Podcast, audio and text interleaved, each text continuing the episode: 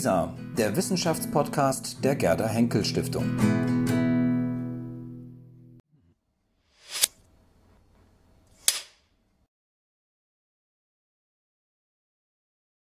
Ja, freue mich, dass wir heute ein neues Experiment wagen. Wir probieren ein neues Format aus. Frau Ulrike Geroß hier bei uns heute zu Gast. Vielen Dank.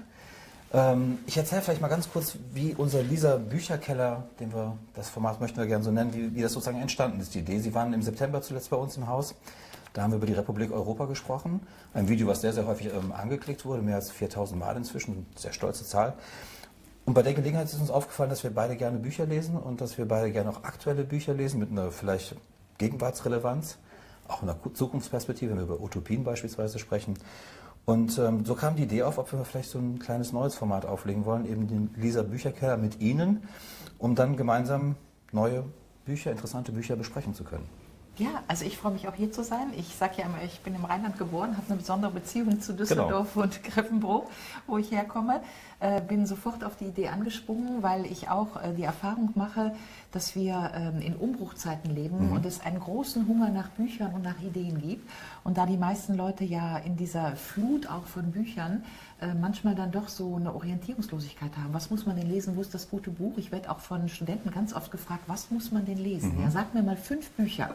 Und deswegen bin ich auf die Idee wirklich gerne eingestiegen, wenn das das Ziel des neuen Formates sein kann, dass wir uns einfach mal ein Buch nehmen und sagen, das ist ein Buch, das sollten Sie sich durchlesen, dann wäre das äh, der Zweck dieses Formates. So sehe ich das auch und wir haben natürlich überlegt, Mensch, was machen wir denn jetzt? So ein altes Format, was wir schon mal haben, wie zu Gast bei Lisa, das wäre schade, das da irgendwie da mit reinzukriegen, machen was ganz Neues. Und im Haus haben wir überlegt, wo können wir eigentlich hingehen? Und jetzt sind wir einfach mal in den Keller gegangen und haben irgendwie hier so ein kleines Setting so aufgebaut. Und deswegen heißt es einfach Lisa Bücherkeller. Ja, das ist schön. Äh, Keller sind natürlich auch immer äh, gemütlich, ja. Und da vor allen Dingen stehen im Keller ja oft die neuen Ideen, ja, die dann irgendwann mal an die Oberfläche kommen. Das hoffen wir natürlich, dass genau. wir mit dem Denken ähm, an die Oberfläche kommen. Ähm, und äh, es hat natürlich auch immer so ein bisschen was semi-revolutionäres, ne? weil oh, im, wenn im Keller schon so anders nachgedacht wird. Ja, ja ist schon was Geheimes so ein bisschen vielleicht oder genau, so. Ja. Genau, also natürlich auch immer, also der Keller ist natürlich äh, äh, da. Äh, Sie kennen wahrscheinlich, wenn Sie älter sind, dieses ähm, Buch aus dieser deutschen äh, Kellergewölbe, mhm. der Club der toten Denker, ja, wo ja. dann, die hatten alle einen Maulkorb in den Zeiten, wo das Denken verboten, also beziehungsweise das Sprechen war verboten, Richtig. das Denken war noch erlaubt ja. und dann stand dann äh, äh, darunter ähm, äh, Club, der, Club der Denker und alle hatten einen Maulkorb, aber durften noch denken, ja, das ist so ein Kellergewölbe und ähm, wir dürfen ja in diesen Zeiten Gott sei Dank noch wir sprechen. Wir dürfen sogar noch ja? sprechen, ja. Wir müssen das Denken nicht nur hier lassen. Richtig, genau. Und wir haben gesagt, wir ähm, drehen heute einen ersten Piloten Piloten sozusagen und ähm, äh, sind als Experiment noch zu verstehen. Das heißt, wir können uns auch an die Bedürfnisse der Zuschauerinnen und Zuschauer auch wenden. Also wir würden mal heute einen Aufschlag machen. Sagen Sie uns bitte gern Bescheid, ob es zu lang oder zu kurz ist, ob Sie lieber 30 Minuten, lieber 45 Minuten haben, ob wir nur ein Buch besprechen sollen oder vielleicht sogar mehrere Bücher in, einem, äh, in einer Folge. Ähm, da freuen wir uns einfach auf Rückmeldungen und ähm, auf Feedback. Genau, und ich äh, freue mich auch auf diese neue Reihe mit der Henkel Stiftung, denn es kommt mir sehr entgegen. Äh, ich lese sehr viel. Äh, wenn ich gute Bücher lese, habe ich immer das Bedürfnis, die gleich allen zu verschenken. Ja, das musst du unbedingt lesen. Insofern ist das natürlich ein super Format, auch für mich zu sagen, hey, das müsst ihr lesen. Und wie gesagt, also ich bin ja ähm, öfter zu sehen und auf Panels oder mhm. eben auch an der Uni.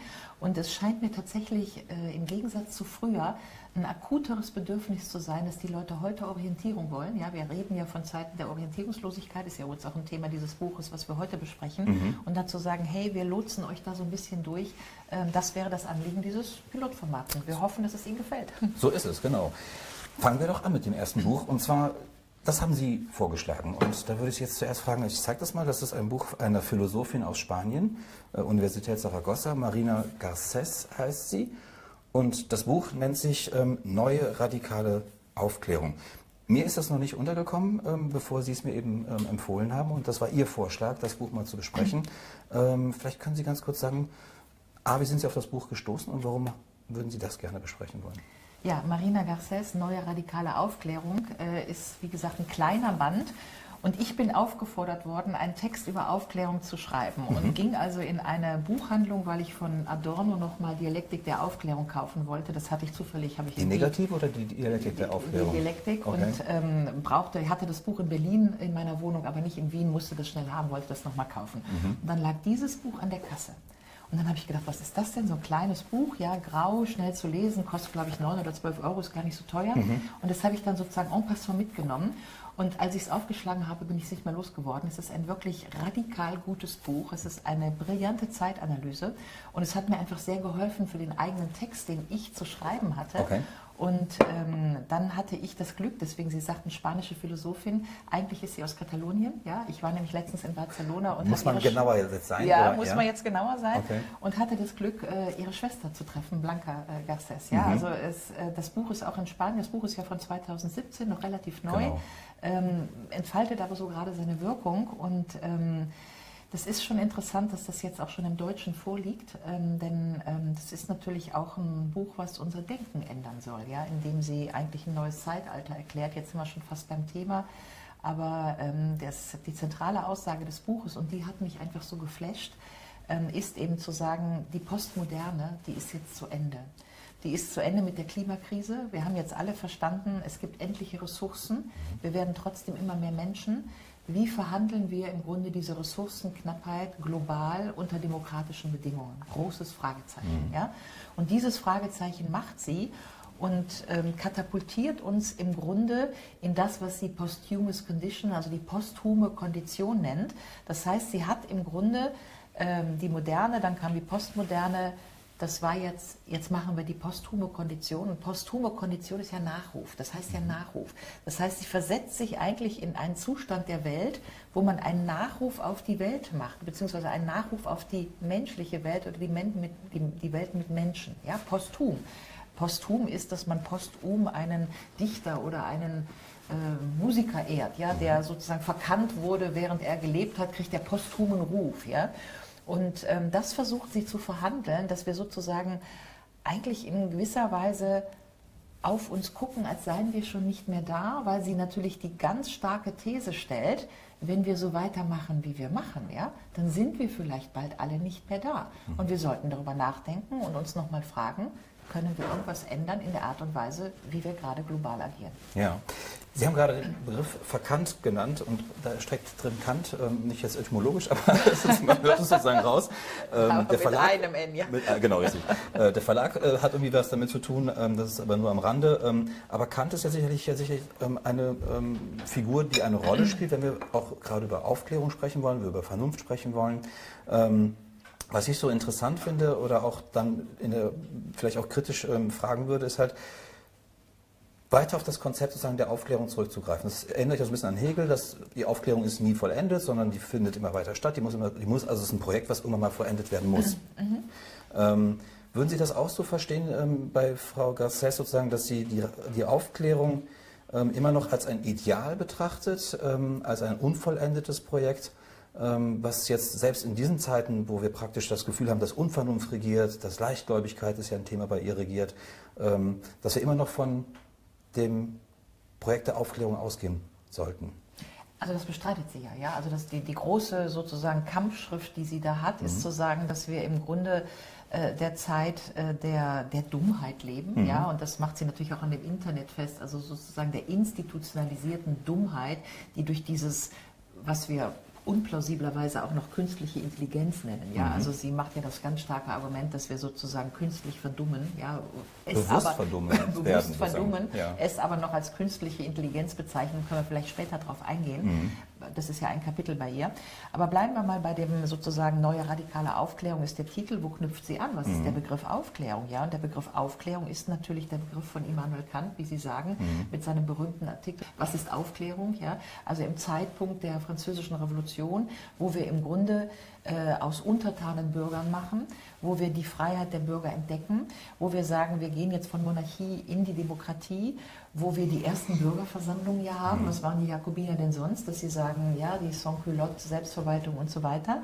Das Projekt ist damals natürlich äh, an Robespierre gescheitert, 19, 1789, aber äh, zum ersten Mal stand im Raum, wenn wir denken, entscheiden wir das Handeln. Also mhm. wir sind nicht mehr untertan, wir haben keine Könige mehr die, und wir müssen nicht mehr dienen und bedienen, sondern wir verhandeln unser Gemeinwesen. Ja? Also wir werden von Untertan zu Bürgern. Und was Kant in diese Diskussion hineinbringt, ist natürlich einfach mal den Begriff des mündigen Bürgers. Mhm. Also der mündige Bürger, der erstens für sich verantwortlich ist, der aber auch für das Gemeinwesen Verantwortung übernimmt. Ja? Und daraus macht ja dann, ähm, ich glaube, es war Hegel ein bisschen später, ja, Freiheit ist die Einsicht in die Notwendigkeit. Mhm. Das heißt, so der Freiheitsbegriff, mit dem wir gerade unterwegs sind, jeder kann machen, was er will und die Demokratie ist sozusagen die Grundausstattung, damit jeder hier irgendwie seine eigene Spaßveranstaltung machen kann, das ist ja nicht der Freiheitsbegriff des mündigen Bürgers, sondern der mündige Bürger ähm, übernimmt für sich Verantwortung ist mündig, entscheidet selber. Also er braucht zum Beispiel, um nochmal zum Internet zurückzugehen, er braucht kein intelligent Packaging, also irgendwie eine Verpackung, die ihm sagt, dass der Joghurt ähm, äh, verdorben ist, sondern der mündige Bürger kann den Joghurt aufmachen und sehen, es riecht nicht gut, es ist verschimmelt, es ist wahrscheinlich eher ähm, wegzuwerfen mhm. oder er kann sagen, es schmeckt noch gut, ja, und dann bin ich mündig und entscheide, ob ich das mhm. esse. So, äh, das ist jetzt mal an einem mhm. Punkt festgemacht, ja. was die Garcès uns da sagen will, wie wir uns im Prinzip der des Self-Judgment, also sozusagen der Selbstentscheidung entledigen, weil wir immer mehr Entscheidungen an Maschinen übergeben. Das nochmal, um zurückzukommen. Kant sagt, wir brauchen den mündigen Bürger, der selbst entscheidet und der sich um das Gemeinwohl sorgt. Das sind die beiden Komponenten. Ja? Mhm. Von da gehen wir dann eigentlich 150 Jahre weiter, entwickeln das immer weiter, die Demokratien mit den mündigen Bürgern, lassen immer mehr Leute mitwählen, erst die Männer, dann die Frauen, dann wird das Wahlalter noch heruntergesetzt. 1918 haben wir in den meisten europäischen Ländern, also so ungefähr 140 Jahre nach der Französischen Revolution, republikanische Demokratien, also demokratische Republiken, ja, die mhm. Weimarer Republik, äh, äh, andere Republiken in Europa. Und in dem Moment ähm, kommt sozusagen die zweite Welle der Aufklärung, wo uns Foucault dann sagt, ähm, Moment mal, wie frei sind wir eigentlich? Beziehungsweise ist jetzt die Republik eigentlich der neue Zwang, in dem die Republik uns erzieht, in dem die Republik mhm. ja, Strafen und so weiter, Biopolitik, mhm. in dem die Republik uns ein Denkgebäude gibt, in dem wir glauben, dass wir frei sind, aber eigentlich ähm, ist sozusagen die Republik der gesellschaftliche Zwang. Ja? Ähm, und in dem Moment wird auch verhandelt, dass wir sozusagen von der Moderne, die Moderne ist untertan zu Bürger, dass wir in die Postmoderne gehen. Und die Postmoderne heißt Dekonstruktivismus, das heißt, wir machen uns auch noch frei von diesen impliziten Zwängen, die die mhm. Gesellschaft ähm, auf uns ausübt. Ja? Zweite Welle der Aufklärung. Und in diesem Moment kommt jetzt die Garcès und sagt, es ist im Grunde schiefgegangen, weil ab dem Moment, wo wir gesagt haben, wir verhandeln einen Freiheitsbegriff, der eben nicht mehr ist Sorge um das allgemeine Wohl, sondern die Demokratie ist sozusagen die Postmoderne, die Grundausstattung für das eigene Wellbeing. In dem Moment kippt der Freiheitsbegriff natürlich in einen Individualismus. Wir verhandeln also seit mindestens 50, 60 Jahren auf dem Kontinent eine ganz neue Form des Individualismus. Ja, die, die Republik gibt es nicht mehr, also im Sinne von der andere, mhm. sondern wir sind sozusagen pfadabhängig, werden wir immer mehr darauf gedrängt, eigentlich nur noch ich AG zum Beispiel. Ja. ja? Ich AG, jeder selber äh, so. Das merken wir ja alle. Das ist ja so ein Zeitgeistgefühl, dass wir sozusagen alle äh, in das eigene Ego-Tripping gedrängt werden. Ja? Wir müssen jetzt immer die Besten sein, wir müssen gegen alle konkurrieren. Also die Republik löst sich auf. Und diese Form der Postmoderne und der Ich-Betonung, und da kommt dann die Macht, da sticht sie dann rein, sagt so, das ist jetzt brutal gescheitert. Weil wir haben, was haben wir verloren? Wir haben im Grunde den mündigen Bürger von Kant verloren, der sich um das Gemeinwohl sorgt. Wir sorgen uns alle überhaupt nicht mehr um die Welt, um das Klima, um die künstliche Intelligenz. Wir wollen alle nur noch konsumieren. Und in dem Moment können wir ja nicht mehr behaupten, dass wir in der Aufklärung sind. Genau. Das heißt, wir können nicht mehr behaupten, dass wir als Menschen die vernunftsgemäße sozusagen den Verstand haben, die Welt so zu behandeln, wie es ihr gut tun würde. Ja? Da sind wir ja schon ganz tief in Ihrem Essay, was ja bald erscheinen wird, ähm, das Begräbnis der Aufklärung. Das ist ja im Grunde das, was hier bald auch, ähm, was bald äh, als Buch erscheinen wird. Da geht es ja zur Umkodierung sozusagen, das ist der Unterschied von Demokratie und Freiheit im Zeitalter der digitalen Nicht-Nachhaltigkeit. Mhm. Und Garcès ähm, nimmt das ja im Grunde so auf, direkt zu Beginn ähm, ihres Buches sagt sie, die Welt von heute ist radikal anti-aufklärerisch mhm. eingestellt mhm. und kommt dann sozusagen zu Kant. Mhm. Ähm, einen anderen wichtigen Satz fand ich in ihrem Buch, ähm, äh, man muss ja von einem Essay sprechen, das sind 120 Seiten, auch relativ großzügig gedruckt, also man kommt da sehr mhm. schnell gut durch, ähm, ist, dass sie sagt, ähm, und da geht es ja ums, ums Wissen, wenn wir auch gerade, die mhm. Wissenschaftlerin, wir sind eine Wissenschaftsförderende Stiftung, wenn es um Wissen geht. Sie sagt, wir wissen zwar sehr viel, aber das Wissen hilft uns nicht. Ach, genau, aber wir, genau. Sind, aber wir, genau. wir vermögen sozusagen mhm. sehr wenig inzwischen. Mhm. Also das mhm. ist ja das, was Sie gerade ansprachen mhm. mit der künstlichen Intelligenz. Wir delegieren sozusagen ähm, Intelligenz, menschliche Fähigkeiten an Maschinen inzwischen.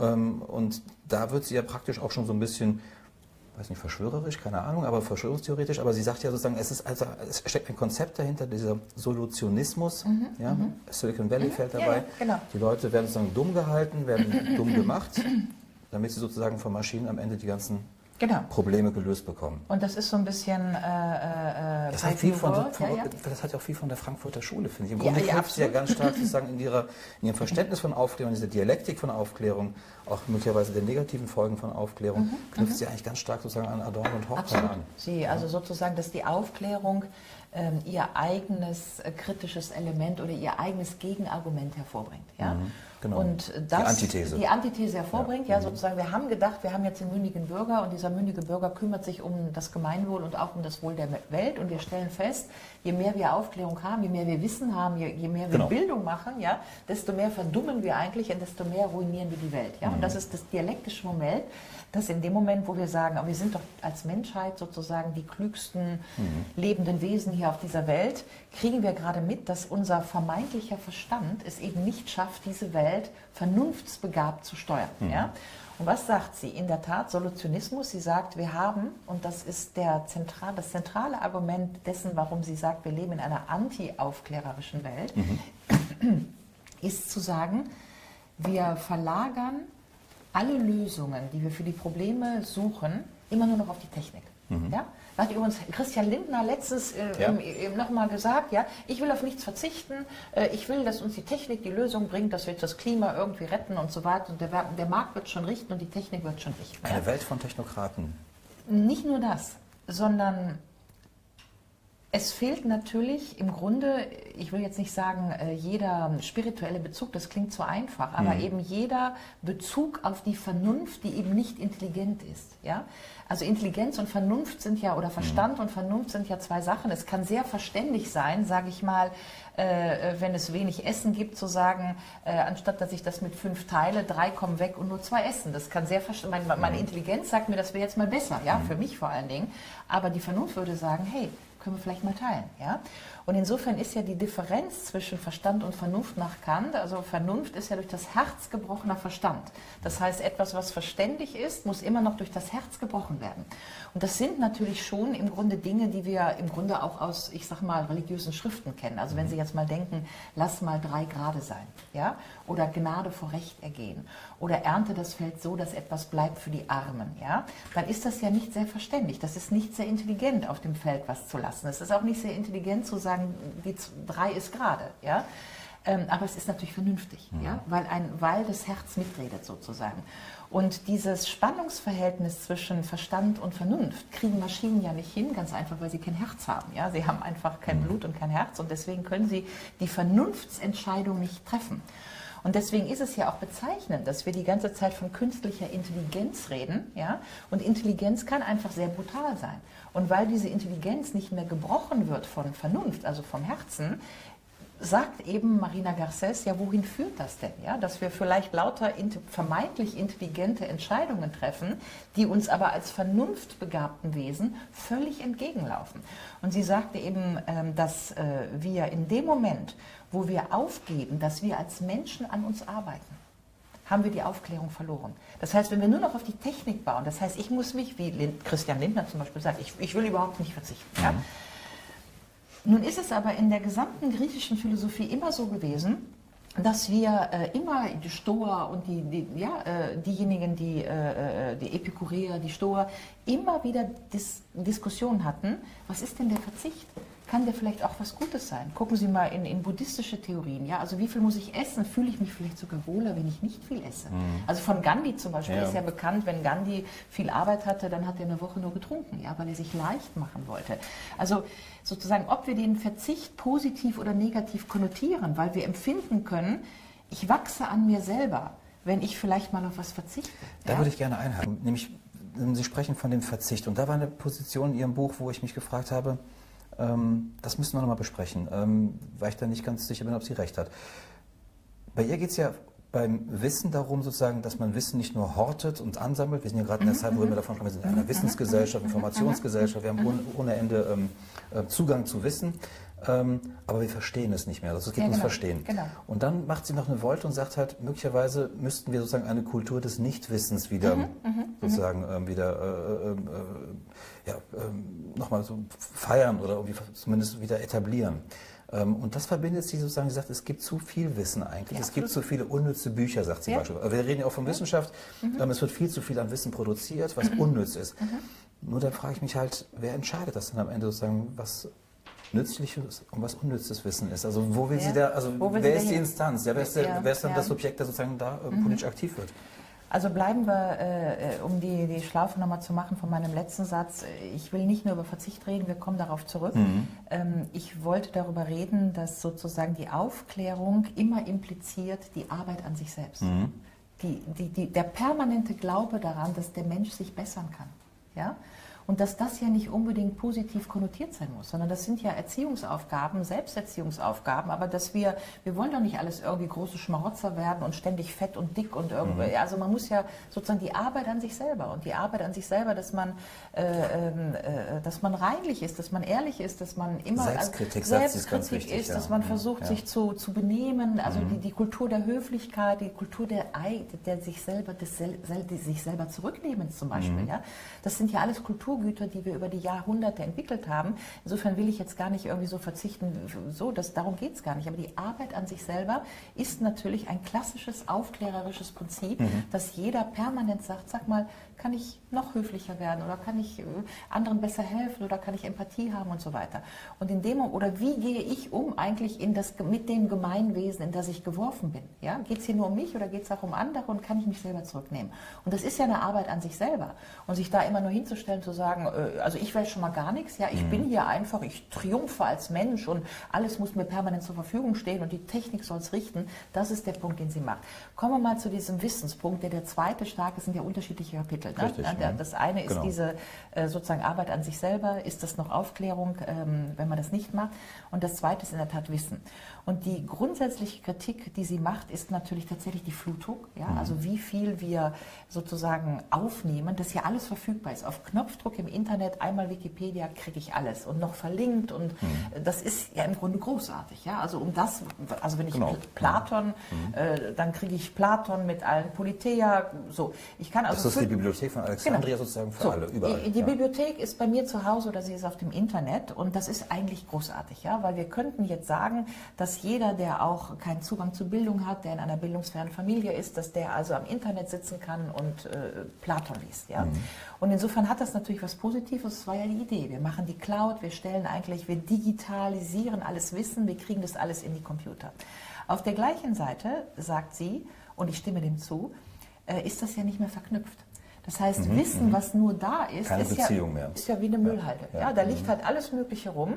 Es gibt einen absoluten Zufallseffekt, was ich da jetzt rausziehe, und es gibt keine Verknüpfung mehr. Ja. Und wenn Sie es nicht verknüpfen können, das heißt, Sie können es nicht mehr kontextualisieren, dann ist das Wissen ja nichts wert. Ja? Weil Sie wissen ja gar nicht, in welchem Rahmen muss ich das jetzt reintun. Also sozusagen Wasser ohne Gefäß ist nichts wert. Sie können mhm. es nicht trinken. Ja? Und ähm, da zu sagen, dass wir nicht nur zu viel Wasser haben, was nicht mehr kontextualisiert ist, oder zu viel Wissen, was wir nicht mehr kontextualisieren können, und wir greifen da rein und jeder pickt sich was raus und jeder versteht was anderes unter Wissen, es wird nicht mehr verknüpft, macht natürlich eine riesengroße Orientierungslosigkeit und ist damit wertlos. Mhm. Und das zweite Argument, was sie macht, ist ja völlig berechtigt. Wenn wir all das Wissen haben, zum Beispiel Klima, wir wissen, dass die Polarkappen schmelzen, bringt uns das irgendwo nahe der Tatsache, dass wir sagen, so, Fliegen ist verboten, Fleischessen ist verboten, Skilaufen ist verboten, SUVs sind verboten. Wir müssten, wenn wir vernunftsbegabt wären im Sinne des mündigen Bürgers von Kant und auf das Gemeinwohl achten würden, müssten wir de facto bereit sein zur Selbstbeschränkung, um das Gemeinwohl zu retten. Mhm. Wir stellen uns also hin und sagen im Europäischen Parlament, ab morgen gibt es keine SUVs mehr, Fleisch wird nicht mehr gegessen, wir laufen kein Ski mehr und wir fliegen nicht mehr. Ich würde behaupten wollen, keiner von uns würde in unserer Würde als Mensch ernsthaft belangt. Ja? Also auch ohne Fleisch, ohne Skilaufen, ohne SUVs und ohne Fliegen würden wir wahrscheinlich ein würdiges Leben führen können. Ja? Wir machen das aber nicht, diese Entscheidung morgen im Europäischen Parlament. Es ist unter demokratischen Bedingungen praktisch nicht durchzubringen. Ja? Das ist der zweite Punkt, den sie macht. Das Wissen hilft uns nicht, die Welt zu retten. Und das Dritte, und da würde ich ähm, gerne zitieren, was ich gestern in der Süddeutschen Zeitung ja. gelesen habe, aber was ist denn Wissen? Welchen Wissensbegriff haben wir? Wir haben ja heute eine doppelte Bewegung. Sie können praktisch keine politische Entscheidung mehr treffen, ohne eine Studie zu haben. Ja? Also wenn irgendwas reformiert werden soll, muss es mindestens fünf Studien geben, warum das so, wie das ist, nicht gut ist und warum irgendwelche Experten empfehlen, das muss jetzt geändert werden. Ja? Dann haben Sie Zahlen, Data Crunching, mit Zahlen können Sie sehr viel machen. Ja? Meistens haben Sie fünf Studien, die fünf unterschiedliche Sachen sagen, aber es muss eine Studie geben. So, und in dem Moment wird ja jede politische Entscheidung, wo man einfach sagt, wir wollen das jetzt so, die wird ja pathologisiert. Also wenn einfach nur mal jemand sagt, oh, ich glaube, das ist vernünftig, wir wollen das jetzt so, dann ist es ja politisch praktisch nicht mehr durchsetzbar. Deswegen haben wir jetzt diesen schrecklichen Begriff der evidenzbasierten mhm. Politik im politischen Raum. Da frage ich mich immer, wessen Evidenz? Ja? Also ich will jetzt wirklich nicht zynisch sein, aber ich würde mal gerne sagen, die Nazis hatten sehr viel Evidenz dafür, dass die Arier einen anderen Schädel haben als ähm, andere Menschen. Und diese Evidenz ist kurze Zeit danach völlig dekonstruiert worden. Mhm. Das heißt, was eine Evidenz ist oder was behauptet wird, eine Evidenz zu sein und vor allen Dingen eine sozusagen untouchable, äh, unangreifbare Evidenz, das ist doch wissenstheoretisch völliger Blödsinn. Ja? Also wir wissen doch, dass es keine Evidenzen gibt, sondern dass jeder seine Evidenz hat und dass jeder anders auf die Dinge guckt, dass man mit Daten viel machen kann. Also evidenzbasiert halte ich wirklich für einen ganz schrecklichen Begriff, vor allen Dingen in der Art und Weise, wie er inflationiert wird im Moment. Und das bringt mich dazu, dass wir im Grunde ja auch gar nicht mehr wissen, was Wissenschaft ist. Ja? Also die Neugierde, wie wir das Leben gestalten. Ich gebe mal ein Beispiel. Gestern war in der Süddeutschen ein großer Artikel über IT, künstliche Intelligenz und mhm. über ein neues, ich glaube, es war ein neues Max-Planck-Institut, was in Tübingen gegründet wird. Und darin eine amerikanische Wissenschaftlerin, deren Forschungsprojekt es jetzt also ist, ähm, weil wir jetzt diese ganzen Amazon-Bestellungen haben. Die Leute mhm. kaufen ständig Kleider, weil sie offensichtlich keine Zeit mehr haben, äh, in die Stadt zu fahren und Kleider zu kaufen. Da ist ja schon mal die Frage, wollen wir das eigentlich? Ja? Also wollen wir unsere Innenstädte entleeren? Vernunftsbegabt können wir sagen, machen wir doch mal Amazon zu oder schlagen wir Amazon. Das macht nur Stress. Ja? Wir haben diese ganzen Zusteller, Paketdienstleister, die blockieren uns die Straße. Der Kleinhandel leidet. Es ist nicht sehr vernünftig, Amazon zu haben. Ja? Also Kant, vernünftig, wir sollten das vielleicht mal beenden. Stattdessen kaufen also alle Leute online und haben dann das Problem, Kleidergröße 36, passt mir das nicht? Ja, nein dann muss das zurückgeschickt werden. Mhm. Ein irrer Aufwand, mhm. den wir unter Bedingungen des Klimawandels machen. Ja, weil im Zweifelsfall muss der Fahrer jetzt schon viermal kommen, weil Kleidergröße 36 zurück, Kleidergröße 38 zurück. Das Forschungsprojekt in diesem Institut ist jetzt offensichtlich eine App zu erfinden, die darauf hinauslaufen soll, dass die Körpergröße so gespeichert ist, dass das Angebot mit Produkt dann schon weiß, in welcher Größe es geliefert werden soll. Ich frage mich, ob das Wissenschaft ist. Ja, und das, genau, ähm, das ist ja auch ein wichtiger Punkt bei ihr. Ähm, sie sagt sozusagen, ähm, wir müssen auch, wenn wir sozusagen über ähm, Wissen, Vernunft, über Zukunft sprechen wollen, müssen wir im Grunde auch über Gesellschafts- und Wirtschaftsordnung möglicherweise auch darüber nachdenken. Genau, ja? genau. Und ähm, in dem Zusammenhang äh, hat sie ja ähm, auch gesagt, sozusagen, dass, jetzt habe ich gerade den Pfad verloren, weil ich habe ein anderes Beispiel, was da auch gut reinpasst das stützt vielleicht das, was Sie gerade gesagt haben. Ich habe nämlich auch so ein absurdes Beispiel zuletzt gelesen. Ich habe im, im, Kicker, diesem Fußballmagazin, was ich mal ganz gerne lese, habe ich eine Meldung gefunden, die mich eigentlich gar nicht interessiert, weil ich kein Formel-1-Fan bin, aber in dem Fall fand ich es interessant. Die Überschrift war, Formel 1 ähm, führt radikales Klimakonzept ein. Ich dachte, okay, ähm, fahren die jetzt, ähm, weiß nicht, Elektroautos oder mit Wasserstoff oder weiß der Teufel was und so weiter. Nein, sie fahren weiter mit, ähm, äh, mit Benzin und so weiter. Aber sie stellen sozusagen das ganze Marketing, wenn die Leute in die Stadien oder in die ähm, äh, Arenen da äh, strömen, wird sozusagen Plastik rausgenommen. Also sagen, das, ich würde sagen, das, das Kernelement sozusagen, wo ähm, Aus, Abgase entstehen und so weiter, wird nicht verändert, sondern es wird auf so ein Nebengleis so, geschoben. Genau. Wir machen sozusagen das ganze Merchandise drumherum wird irgendwie klimaneutral oder so. So, wir machen ja? nur noch Symptombekämpfung, ja? Also, Symptombekämpfung also, ja, genau. im Grunde, also mhm. da, genau, und da komme ich jetzt habe ich den Fall wieder gefunden. Ähm, dieser Nachhaltigkeitsdiskurs sozusagen, den desavouiert sie ja so ein bisschen und sagt, hat der Nachhaltigkeitsdiskurs ist eigentlich letztendlich nur da gewesen, dass wir weiter mit gutem Gewissen so wirtschaften und Absolut. Gesellschaft aufbauen und ordnen können, wie sie nach wie vor ist. So, ja? Genau, das es gab den Club genau. of Rome, es gab den mhm, Bundlandbericht mhm, äh, mhm, und so weiter und da wurde die Nachhaltigkeit großgeschrieben.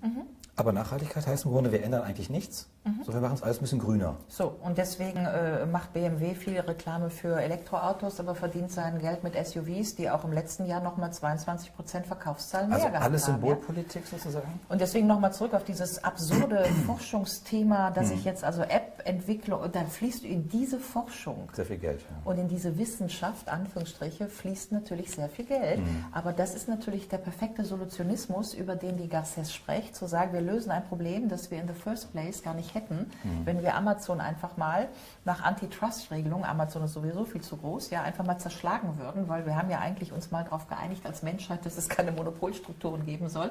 Also muss Amazon mal auf eine vernünftige Größe zurückgestutzt werden und wir sollten uns vernunftsbegabt fragen, ob Onlinehandel nicht eher unsere Gesellschaften zerstört, unsere Straßen vollstopft. Also aber wir Sie, lösen das Problem an der Wurzel. Aber ja? Sie wissen, was dann als, äh, als äh, Replik kommt. Ähm, das ist ja auch ein wichtiger Begriff. Ich finde, bei ihr gibt es zwei ganz zentrale Begriffe, wenn es um das Menschsein geht. Das ist einmal die Freiheit und einmal die Würde. Und deshalb mhm. haben Sie ja schon angesprochen, die Würde. Aber dann würde sofort das Freiheitsargument kommen und sagen, das könnt ihr doch nicht einfach so verordnen in Europa oder wo auch immer, in der EU oder in Brüssel ähm, oder in Straßburg, sondern das würde unsere Freiheit beschneiden. Naja, also bleiben wir mal äh, erstmal äh, in der Tat bei der Freiheit und bei der Würde. Würde habe ich schon gesagt. Also ich würde hm, einfach genau. tatsächlich nochmal gerne behaupten wollen, dass auch ohne Fliegen, ohne Fleischessen, ohne Skilaufen, ohne SUV verliert, ja. verliert, der Mensch seine Würde nicht. Ja? ja? Sonst müssten wir heute sechs Milliarden Menschen die Würde absprechen, mhm. ja? die das alles nicht haben. Richtig. Ähm, ist übrigens ganz interessant, dass in der postkolonialen ja. Debatte ja, mhm. gerade der Begriff Würde mhm. ganz stark in die Debatte kommt, mhm. weil die indigenen Völker, die auch kluge Denker haben, mhm. uns gerade erzählen, hört mir auf mit euren formalen Menschenrechten, vor denen man vermeintlich alles Mögliche bekommt. Diesen Universalismus ja, kleidet sie Aber dieser an. Universalismus, ja. der euer schönes Kleid ist, euer Mäntelchen, mit dem ihr im Grunde mhm. die Zerstörung der Welt verkleidet, ja, so mhm. des Kaisers neue Kleider ungefähr, äh, hört mir auf, ja, weil de facto äh, unter dem Deckmäntelchen Prinzipien des Universalismus, wo jeder seine Menschenrechte hat, ja, passieren ganz schreckliche Dinge. Wir, wir stellen dagegen reale Würde. Ja, das ist nicht uninteressant. Mhm. Und äh, kommt gerade in die Debatte. Freiheit, ja, das habe ich eben schon gesagt. Der Freiheitsbegriff von Kant war der mündige Bürger. Und der mündige Bürger hat Vernunft und nicht nur Verstand. Und dieser vernunftsbegabte Mensch will nicht alles wollen. Freiheit ist die Einsicht in die Notwendigkeit. Notwendigkeit. Ja, das ist von, von, von Kant zu Hegel zu Nietzsche äh, vielfach wieder ähm, zitiert worden. Und die Einsicht in die Notwendigkeit heißt die Zurücknahme des eigenen Ichs vor der Gemeinschaft. Mhm. Davon sind wir ja Lichtjahre entfernt, seitdem uns die letzten 60 Jahre Werbung und Konsumismus, ich erinnere an das Buch von Baudrillard, La, La Société de Consommation, uns gesagt hat, wir sind ja eben nicht mehr Bürger. Das ist ja das Spannungsverhältnis, sondern wir sind ja heute in erster Linie Konsumenten. Kunden. Wir wollen als Konsument jeden Tag tun, was wir als Bürger nicht tun dürfen. Wir wollen Skilaufen und diese ganzen Sachen und Amazon ist so praktisch, lalala. Das heißt, jeden Tag, weil wir eine Konsumenten-Bürgerspaltung haben, die Hälfte von uns ist Konsument, die andere ist Bürger. Und deswegen tun wir permanent als Konsumenten oder wollen als Konsumenten etwas, was wir als Bürger nicht tun wollen. Und deswegen hat die Politik diesen Stress. Und die Politik hat den Stress deswegen, weil Demokratien natürlich Bürger wollen oder Bürger brauchen, die vernunftsbegabt sind und deswegen im Grunde die Zurückhaltung gegenüber dem Gemeinwohl, also Verzicht leisten können. Mhm. Die, die, Demokratie braucht Bürger, der Markt aber braucht Konsumenten. Mhm. Ja? Und deswegen haben wir auf der sozusagen Demokratie-Marktspaltung am Ende die Bürger-Konsumentenspaltung. Und die Frage ist einfach, was heute überwiegt. Und meine These wäre, das ist ja die These in meinem Buch, dass mhm. wir längst sozusagen verloren haben, Bürger zu sein, ja? sondern äh, im Grunde sind wir nur noch Konsumenten und wir wollen dann mit dem Freiheitsbegriff argumentieren und das darf uns aber keiner nehmen. Ja? Bei jeder Diskussion, einen Tag kein Fleisch essen, das darf mir keiner nehmen. Ja? Mhm. Und sie kommen mit dem bürgerlichen Verstand, ähm, Gemeinwohlverzicht, kommen sie in diese Debatte gar nicht mehr rein. Mhm. Bleiben wir noch mal ein bisschen ähm, bei dem Thema, was Sie jetzt gerade angesprochen haben. Ähm, die Frage ist natürlich, wenn man das doch alles weiß und wenn man das auch alles verstanden hat, warum ändert sich trotzdem nichts? Ähm, und da, glaube ich, haben Sie eben schon äh, drüber gesprochen. Marx hätte es vielleicht Überbau genannt. Die Frankfurter haben das Kulturindustrie genannt. Sie haben eben von Werbung gesprochen und so weiter. Also sozusagen diese ganzen Phänomene, die wir alltäglich uns begegnen, Fernsehen, Plakatwände, Videos, Apps und so weiter und so fort, sind das sozusagen die großen ähm, Agenten, die uns sozusagen behindern, das Wissen, das wir haben, auch zu verstehen und auch richtig anzuwenden? Ist das diese Kulturindustrie, die ähm, Adorno als solche bezeichnet hat? Sicherlich, ja. Also wir sind ja alle in den Fängen äh, von, Medien, von, von permanenter Medien, Werbung und permanenter mhm. äh, Ich-Selbstrepräsentation. Äh, Warum tun wir das nicht? Also ich habe ja das letzte Kapitel in meinem Buch, was ich als ja, Antwort an die genau. äh, Marina Begräbnis der Aufklärung, genau. Fragezeichen, ja. Und da habe ich das letzte Kapitel habe ich überschrieben mit einem Zitat von Buddha, ja, ähm, Don't believe anything you haven't experienced yourself. Glaube nichts, was du nicht selber erfahren hast. Ja? Mhm. Und das ist ja im Grunde ein sehr aufklärerischer Satz, ja, wenn Kant sagt, wage zu denken, ja, wage zu denken und wage selbst zu entscheiden, soll heißen, lass dir nichts erzählen. Ja, mhm. also das ist das, das große äh, Audere Sape ist ja eigentlich, sei mündig, entscheide selber. Das heißt, ich brauche keine intelligente Verpackung, die mir sagt, ob der Joghurt verfolgt ist oder nicht. Das heißt aber auch, in jedem Moment bin ich als mündiger Bürger verpflichtet, selber zu denken und äh, von dem mündigen Bürger nochmal zum Buddha, ich glaube gar nichts. Ich, das sagt ja die Garces auch in ihrem Buch. Ja, ne? Am Ende sagt sie, sie will eine große Revolution der Menschheit, genau. in der wir alle sagen, wir glauben wir euch, euch nicht. nicht. Das ja? ist. Wir glauben genau. euch ja. nicht. Ja? Mhm. Und dieses Wir glauben euch nicht, also nehmen wir jetzt mal jede beliebige Illustrierte. Ja? Mhm. Äh, Faltenreduzierung, ja, bei Frauen. Ja, ich bin jetzt 55, denken um Gottes Willen, ja, Faltenreduzierung. So, dann haben sie ja 80 Prozent weniger Falten bei dreiwöchiger Anwendung und so weiter. Mhm. Darunter steht immer dermatologisch getestet und wenn Sie unten das Kleingedruckte lesen, steht Testpersonenkreis 18 Personen. Ja, also kann man sich jetzt mal fragen, wie mhm. relevant das ist. Mhm. Das ist das eine, dass das natürlich alles sozusagen getürkt ist. Das viel Wichtigere ist, glaube ich, dass ich schöner und jünger werde mit einer Creme? Mhm. Oder habe ich, da bin ich wieder beim Buddha, eine persönliche Einschätzung von mir und meiner Person, weil ich in mir stehe und in mir ruhe und sage, hey, wenn ich täglich spazieren gehe und mich nicht stressen lasse und vielleicht noch Yoga mache und jeden Tag auf dem Kopf stehe, sehe ich 25 mal jünger aus, als wenn ich glaube, dass ich mit Botox und Cremes irgendeine Form der Schönheit erreiche. Das heißt, dieses große Ich glaube euch nicht, können Sie auf alles anwenden. Sie werden auch nicht schöner von viel Schokolade und von viel Cola und von, Sie werden noch nicht mal schöner von Superfood. Also wenn wir jetzt mal so in diese neuen mhm. Werbedinger gehen, was wir jetzt alles essen müssen, äh, Haferpulver und keine Ahnung was, äh, äh ja, also Superfood ist ja jetzt gerade äh, in dieser Szene so in. Letztendlich ist das auch eine Erzählung, dass wir damit schöner, jünger, gesünder werden, obwohl wir jetzt irgendwelches Mackerpulver aus Lateinamerika wieder mit Flugzeugen nach Europa mhm. schaffen, dem Klima wieder schaden. Und ich glaube, nochmal bei dem Buddha anzukommen, die persönliche Wahrnehmung zu haben, wie viel brauche ich denn wirklich? Die persönliche Zurücknahme, die ist natürlich nur die eigene Selbstentscheidung. Jetzt bin ich bei dem Thema, warum machen wir das nicht? Warum ist das so schwierig? Weil wir, und das ist ja die zentrale These dieses Buches, gar nicht mehr aufgefordert werden, an uns selber zu arbeiten. Hm. Weil uns keiner mehr erzählt. Also ich kann mich noch erinnern, dass mein Vater, als ich so mit zwölf Jahren mal die erste Hautcreme haben wollte, mir gesagt hat, du, hör das lieber auf, lass es lieber bis, ah, du brauchst keine Haut, braucht keine Creme. Ja? Die Wahrheit ist, es stimmt, die Haut braucht, äh, gehen Sie mal zum Dermatologen. Ich habe so verschiedene Freundinnen mit Neurodermitis, ja? ja. Da sagt jeder Hautarzt, sagt am besten gar nichts, nur Wasser. Jetzt stellen Sie sich mal vor, wir würden alle Litfaßsäulen voll machen mit nur Wasser. Wir hätten einfach die Industrie nicht mehr. Und da ist ja sozusagen, warum machen wir das alles nicht, was wir wissen? Das Ihr Beispiel von der Formel 1, mein mhm. Beispiel von BMW, das Beispiel von Amazon ist, weil wir die Frage nicht beantworten können, was tun wir, wenn es keinen Markt mehr gibt? Also ist eine Gesellschaft mhm. vorstellbar? Das ist die Alternativlosigkeit. Ist eine Gesellschaft vorstellbar, das ist ja nicht neu, also das Denken darüber, wie wir eine Gesellschaft konzipieren können. Mhm. Da fange ich bei den Frühchristen an, lande im Kibbutz und bin noch äh, bei der Kommune von es Paris. ja?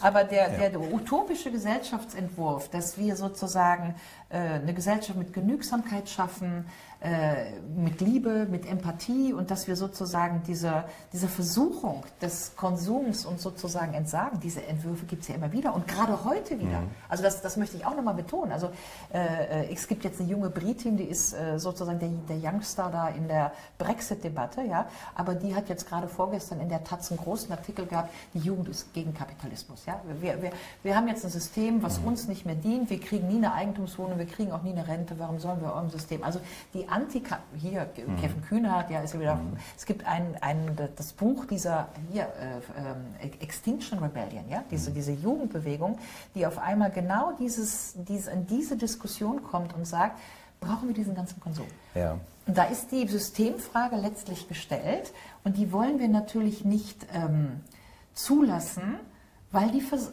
buchstäblich die Versuchung so groß ist, dass das ja alles so angenehm ist. Mhm. Ja? Richtig. Ähm, also ähm, ich denke auch, dass gerade dieser Satz, wir glauben euch nicht mehr, sagen, also diese Haltung sozusagen, ich glaube, das ist so das Subversivste eigentlich, was sie mhm. hier fordert. Das, mhm. ich glaube, aber das kann auch nur der Anfang sein. Das genau. macht sie ja auch deutlich. Ähm, und wir müssen uns, glaube ich, auch nochmal darauf, glaube ich, verständigen, dass sie in ihrem Buch ja auch deutlich macht, sie möchte kein sozusagen zurück. Genau, also sie genau. entwirft nicht zu sagen, es war früher alles besser und nein, früher war es besser und so weiter. Und das lief alles irgendwie ganz anders und passte besser, sondern ähm, die sagt ja sozusagen, also das kann auch kein Entwurf sein, sozusagen nach hinten zu gucken und sagen, wir müssen das, was wir mal hatten, wieder zurückholen. Mhm. Sondern, ganz ähm, wichtig, ne? also nicht, dass auch mir jetzt hier jemand unterstellt, ich möchte irgendwie genau, die guten alten Zeiten zurück genau. oder das, das, das, europäische Kibbutz oder so, darum Richtig. kann es ja gar nicht gehen. Und, ähm, und da kommen wir nochmal auf die Wissenschaft zurück, denn sie macht ja am Ende, sozusagen, sie bleibt ja nicht nur bei einer Gegenwartskritik oder Analyse, sondern sie ähm, versucht ja auch sozusagen einen Weg zu ebnen oder mal aufzuzeigen, wohin könnte es denn gehen. Und da spielen die Geisteswissenschaften interessanterweise mhm. eine ganz große Rolle bei ihr. Ähm, das hat mich sehr interessiert, weil wir ja eben auch als geisteswissenschaftliche fördernde, ähm, Geisteswissenschaften fördernde Institutionen hier arbeiten, ähm, dass sie gerade den Geisteswissenschaften so einen neuen, ja, so fast so eine Art Mission, würde man fast sagen, schon genau. Äh, zuweist. Sie möchte die Geisteswissenschaften im Grunde als eine große Humanwissenschaft begreifen. Humanities, ja? genau, genau. Also das, was wir aus dem Angloamerikanischen kennen, mhm. Humanities, also weiterfassend, als wir es vielleicht im, im deutschen Verständnis, Dilthey und so weiter her, her noch kennen. und sagt sozusagen, wir müssten eigentlich eigentlich alle Lebensbereiche, die den Menschen betreffen, und umfassen, müssen wir in diesen Geisteswissenschaften in irgendeiner Form halt abbilden. Und stellt da irgendwie, glaube ich, fünf Hypothesen auf. Mhm, mh. Und ähm, da würde ich Sie jetzt gerne fragen wollen, ähm, ob Sie das wirklich für gangbar halten. Also, dass man wirklich von den Geisteswissenschaften aus ähm, die Lösungen erwarten kann, die uns wieder die Zukunft zurückgewinnen lassen. Denn die haben wir ja verloren, das macht sie ja auch deutlich. Es gibt im Grunde keine Zukunft mehr, wir haben keine positiven mhm. Zukunftsentwürfe mehr. Ähm, und da passt ja auch Ihr Konzept mit der Republik Europa, mit der Utopie so ein bisschen rein.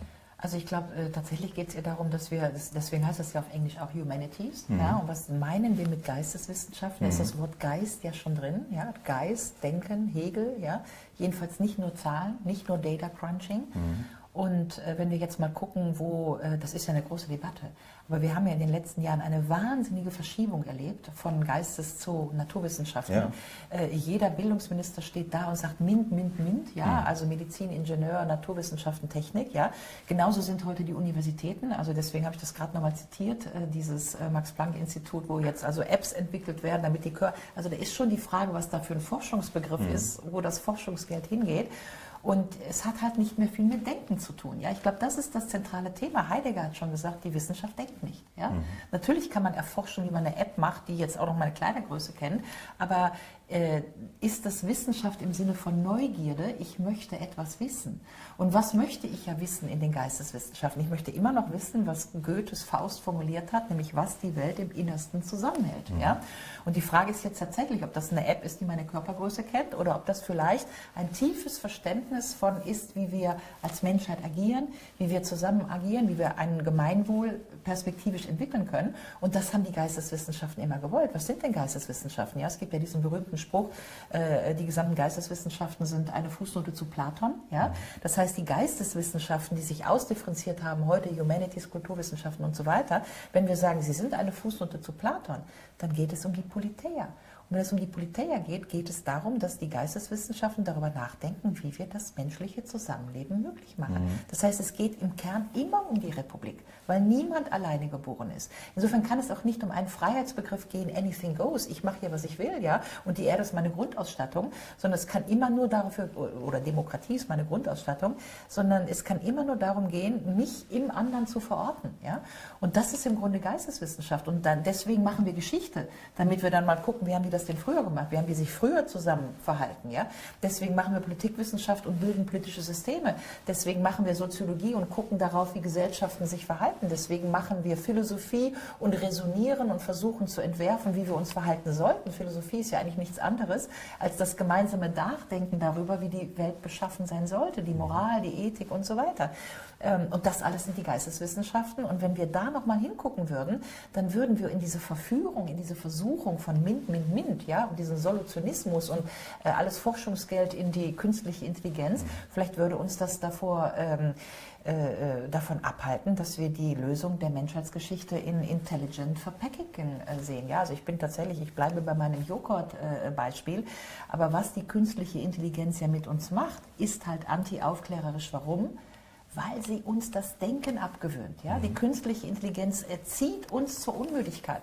Jedes selbstfahrende Auto ähm, erzieht mich dazu, dass ich nicht mehr ein Fenster habe, was ich kurbeln kann, um frische Luft zu bekommen. Erzieht mich dazu, dass das Auto besser weiß als ich, wo ich hinfahren möchte. Äh, jedes, jede App, die mir die Straße nennt, erzieht mich dazu, dass ich mich nicht mehr geografisch verorten kann, wo ich bin und auf eine Karte gucken kann. Ähm, äh, jede Joghurtverpackung, die mir sagt, ob der verschimmelt ist, erzieht, gewöhnt mir ab, meinen Geschmack zu bedienen, zu riechen. Da bin ich wieder beim Buddha. Ja? Äh, glaube nichts, was du nicht selber erfahren hast. Das heißt, die Neurologie hat uns ja längst gesagt, dass wir kognitiv gar nicht so viel lernen. Und deswegen nochmal auf Ihre Frage von eben, was hilft uns das Wissen, um die Welt zu retten? Club of Rome, wir wissen das alles und wir machen trotzdem munter weiter, weil wir es nicht erfahren haben. Wir haben die Polarkappenschmelzung noch nicht erfahren. Amsterdam ist noch nicht unter Wasser. Mhm. Und weil uns das Wasser noch nicht bis zur Oberkante steht, denken wir kognitiv, ach, das wird schon nicht so schlimm. Wir finden die technischen Lösungen. Ja? Das ist ja wie mit der Herdplatte. Ich weiß nicht, wer Kinder hat, hat es doch erfahren. Sie erzählen dem Kind fünfmal, berühre diese Platte nicht, sie ist heiß. Und das Kind wird erst aufhören, wenn es angefasst hat. Und dann ist Schluss. Ja. So. Und das weiß die Neurologie inzwischen, dass wir eigentlich nur durch Erfahrung lernen. Das heißt, wenn Sie zum Beispiel Schmerz nie erfahren haben, können Sie ja nie den Schmerz eines anderen verstehen. Oder Sie haben Trauer nicht erfahren, weil Sie einen Lieben noch nicht verloren haben. Und deswegen ist dieses kognitiv-emotional, ja, äh, the thinking slow, thinking fast, ist ja das Wichtigste, was wir jetzt gerade im Moment verhandeln. Und wir haben halt in den letzten Jahren dummerweise geglaubt, dass wir kognitiv lernen, dass MINT und Solutionismus es tun. Äh, und wir haben geglaubt, rational tops. Und inzwischen kommen wir zurück und merken, rational ist gar nichts. Wir sind nicht, wir glauben, wir sind rational, aber im Grunde sind wir es nicht. Mhm. Gut, vielleicht, ähm, um es langsam so ein bisschen zum Ende zu führen, ähm, vielleicht noch ein Punkt, der, glaube ich, wichtig ist, denn ich finde, sie hat so einen Dreiklang. Ähm, auf der einen Seite sozusagen macht sie diese kritische Gegenwartsanalyse, dann kommt sie sozusagen zu diesen Möglichkeiten, die Geisteswissenschaften nochmal anders aufzustellen und vielleicht dann auch zu anderen Erkenntnissen zu kommen, mhm. um auch besser die Welt zu verstehen, um uns besser in der Welt auch als Menschen zu verorten. Sie spricht ja auch von der Naturbeziehung, die wir vielleicht auch wieder neu entwickeln sollten. Mit Mensch und Natur sollten mhm. sich wieder anders ähm, vielleicht äh, auch äh, miteinander verbinden. Ähm, und am Ende sagt sie halt, und da kommt sozusagen am Ende ja auch noch ein großer, und das alles auf 120 Seiten, ja, muss man sagen, ja. Ne? Am Ende kommt ja noch so eine Art politisches Programm, wie wir sozusagen die Welt insgesamt ähm, mhm. äh, vielleicht ähm, besser machen können. Ich bleibe mal bei diesem Pathos. Ähm, von einem reziproken Universalismus spricht sie. Das heißt also, den Universalismus, den wir eben ja schon mal ganz kurz mhm. angesprochen haben, den beerdigt sie ja nicht komplett. Mhm. Ich sage, es gibt auch gute Fürsprecher dafür. Mhm. Ähm, Butler wird da irgendwie beispielsweise mhm. erwähnt und so weiter. Ähm, aber sie sagt sozusagen, dass der bisherige ähm, Universalismus sehr eurozentrisch begriffen wird. Mhm, absolut, ja? das ist ja. Sagt aber auch, wir wollen auch nicht zurückfallen in so einen Partikularismus und sagen, jeder mhm. kann machen, was er will und wir Sowieso tolerieren nicht. irgendwie alles mhm. und so. Mhm. Sondern sagt, es müsste einen ähm, Weg geben zu einem reziproken Universalismus. Wie haben Sie das verstanden? Wie kann sowas aussehen? Sagt irgendwie, also ist es am Ende dann vielleicht dann doch das gegenseitige Aushalten von Unterschiedlichkeit, von Differenz? Äh, ja, wobei ich glaube, dass sie schon den ganz starken Punkt äh, der Würde einfach macht. Ja? Mhm. Also dass äh, sozusagen das Freiheitskonzept natürlich in Frage gestellt wird und das war sozusagen unser westliches Konzept mit dem wir die Welt beglücken wollten.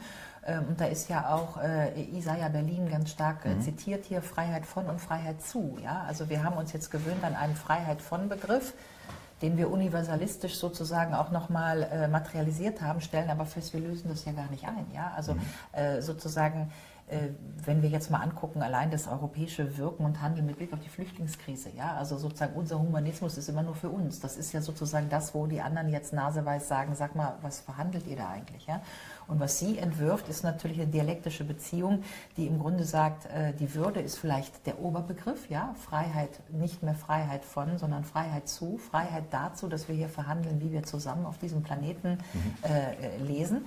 Ich habe das Buch so gelesen, dass sie tatsächlich zwei Sachen möchte. Sie möchte, dass wir wieder denken, also dass mhm. wir wegkommen aus diesem Autodenken, Auto deswegen die Geisteswissenschaften. Sie möchte, dass wir in die Selbstbeobachtung des Erfahrens kommen. Das, mhm. glaube ich, ist auch ganz stark. Also sich selber erfahren und dieses große, äh, ich glaube euch nicht, ja, ich erfahre mich und ich brauche das alles nicht. Ihr könnt mir alles erzählen mit eurer Werbung, also dass wir sozusagen im Grunde die Stärkung des eigenen Bewusstseins auch über die Geisteswissenschaften wieder hervorhoben, dass wir uns frei machen. Hannah Arendt würde sagen, frei von Need. Ja? Das ist ja also zu verstehen, dass die eigentliche Freiheit in der Nichtabhängigkeit von Dingen liegt. Das ist, glaube ich, das Geheimnis des Buches. Ja, wir glauben immer, frei ist, alles machen zu dürfen, vor allen Dingen alles kaufen zu dürfen. Mhm. Aber mal zu erfahren, vor allen Dingen am eigenen Leib, dass die eigene Freiheit ist, nicht zu brauchen. Ja? Ich brauche kein Paarship, weil ich bin mir selbst genug. Ich brauche nicht unbedingt einen Partner. Wenn ich einen finde, bin ich glücklich. Dann nehme ich das als Geschenk an. Aber suchen, suchen, suchen. Ich brauche nicht fünf neue Röcke. Ich, so, ja, also Freiheit von. Ich brauche auch nicht äh, meinen Müsli-Riegel um 11 Uhr. Ja, ich brauche das nicht. Also das sagt Hannah Arendt ja, dass sozusagen ähm, die eigentliche Überwindung in dieser Selbstautonomie ist immer nur bei sich selber. Und das ist halt das Problem im politischen Raum. Ich kann nicht anderen sagen, du musst verzichten, verzichten, verzichten. Das hat nie funktioniert. Oder es ist natürlich immer nur totalitär. Das ist im Grunde die Sowjetunion. Mhm. Ja? Das ist halt politisch nicht darstellbar, äh, sozusagen zu verordnen, was gemacht wird. Ja? Und deswegen, und das ist ja, glaube ich, dann Ihr Appell an die radikale Aufklärung, an das eigene Denken, die eigene Selbstverantwortung, zu sagen, kommen wir nochmal in die Akzeptanz des anderen. Du kannst sein, wie du willst. Ja? Und du kannst auch machen, was du willst. Aber ich verlange von dir, dass du Selbstachtung hast und selber erfährst, mhm was du eigentlich brauchst und wovon du dich frei machst. Ja? Und das ist, glaube ich, ihr Appell, der ja auch global ist. Das heißt, äh, afrikanische, wie auch immer, asiatische, an, Lateinamerikaner können sozusagen ihr Ding machen. Ja? Keiner steht da mit Universalismus und so weiter. Aber was wir vom anderen verlangen, ist in letzter Konsequenz Respekt für den anderen. Okay. Zum Schluss ist noch die Frage, wem würden Sie dieses Buch am liebsten schenken? Wer sollte es, ähm, also können Sie ganz konkret jemand sagen, von dem Sie sagen, Mensch, ich wünsche mir, der oder die würde dieses Buch mal lesen? Äh, jetzt ganz konkret nicht. Also ich habe das jetzt schon zahl, äh, Vielleicht ein Politiker äh, oder, Politiker. eine Politikerin ja, oder Christian sowas. Lindner sollte das jetzt mal lesen. Christian Lindner soll dieses Buch mal ja, lesen. Ja, Christian Lindner sollte, die Henkel-Stiftung sollte das mal hinschicken. Mit einem kleinen, ähm, ja, mit einer kleinen Widmung von Ihnen. Es ist ja immer, äh, sozusagen, gerade bei den Liberalen, es, also das heutige Problem, das übrigens auch die Garcester sagt, ist im Grunde, dass wir ein pervertiertes Verständnis davon haben, was Liberalismus ist. Und ich glaube tatsächlich, dass Herr Lindner, gemessen an der Traditionslinie, der philosophischen Traditionslinie des Liberalismus, dieses Freiheit von und Freiheit zu, eigentlich so ein bisschen falsch verstanden hat. Und ähm, ich glaube, dass äh, mit Garcés, dass ein Neuverständnis dessen, was Liberalismus ist, nämlich Freiheit zu, der Sicherung des Gemeinswohls, daran wird die Welt sich vielleicht ein Stückchen ändern können. Gut. Sie dürfen politisch sein, als, äh, wir müssen als Stiftung uns mal ein bisschen zurückhalten, mhm. sozusagen äh, neutral agieren. Äh, wir wünschen es auch Herr Lindner einfach sozusagen, weil es, glaube ich, insgesamt den Horizont erweitert und jedem gut tut, der das Buch gelesen hat. Absolut, zu Weihnachten unter den Tannenbaum und okay. dann ähm, äh, ja, haben, fangen die Leute vielleicht wieder an zu denken. Das ist doch eigentlich das, das zentrale Plädoyer, selber denken. Super, sehr schön. Tolles Schlusswort, lassen wir es dabei und ich hoffe, wir sehen uns im neuen Jahr wieder. Wir wollen ja hoffentlich anknüpfen an diese Reihe und ähm, mal gucken, was wir bis dahin für ein Buch gefunden haben. Oder vielleicht sind es auch zwei Bücher, vielleicht sind es auch drei Bücher. Ähm, hat mir viel Spaß gemacht. Vielen Dank. Ja, können wir das sagen? Wir haben jetzt tatsächlich gerade beschlossen, dass wir das institutionalisieren ja. und so ungefähr fünfmal im Jahr machen und dass ich mir fünfmal im Jahr ein Buch äh, nehme, was, was mich wirklich geflasht hat. Also ich muss das nochmal sagen, ich habe das über Nacht gelesen und nicht mehr aus der Hand genommen. Mhm. Ja? Und ich hoffe, dass es vielen, die das gehört haben, die jetzt Interesse geweckt haben, dass das denen auch so geht. Und ähm, dann könnte nämlich tatsächlich, ich, also ich würde mich ja freuen, dass das entsteht, ja, dass wir so eine große Bewegung machen und nur noch irgendwie auf so Schildern haben, wir glauben euch nicht. Ja? Wir können das auch alles ganz anders denken. Ja? Und das, dann wären wir bei Hannah Arendt, dass nämlich jede Generation immer die Chance hat, mit einer neuen Idee nicht ein neues Rom zu bauen. Das ist Totalitarismus, mhm. aber Rom immer neu zu bauen. Ja? Mhm. Gut, und wir machen uns ein Schild, wir lesen weiter. Super. Alles klar. Freue mich, Dankeschön. Danke auch, vielen Dank.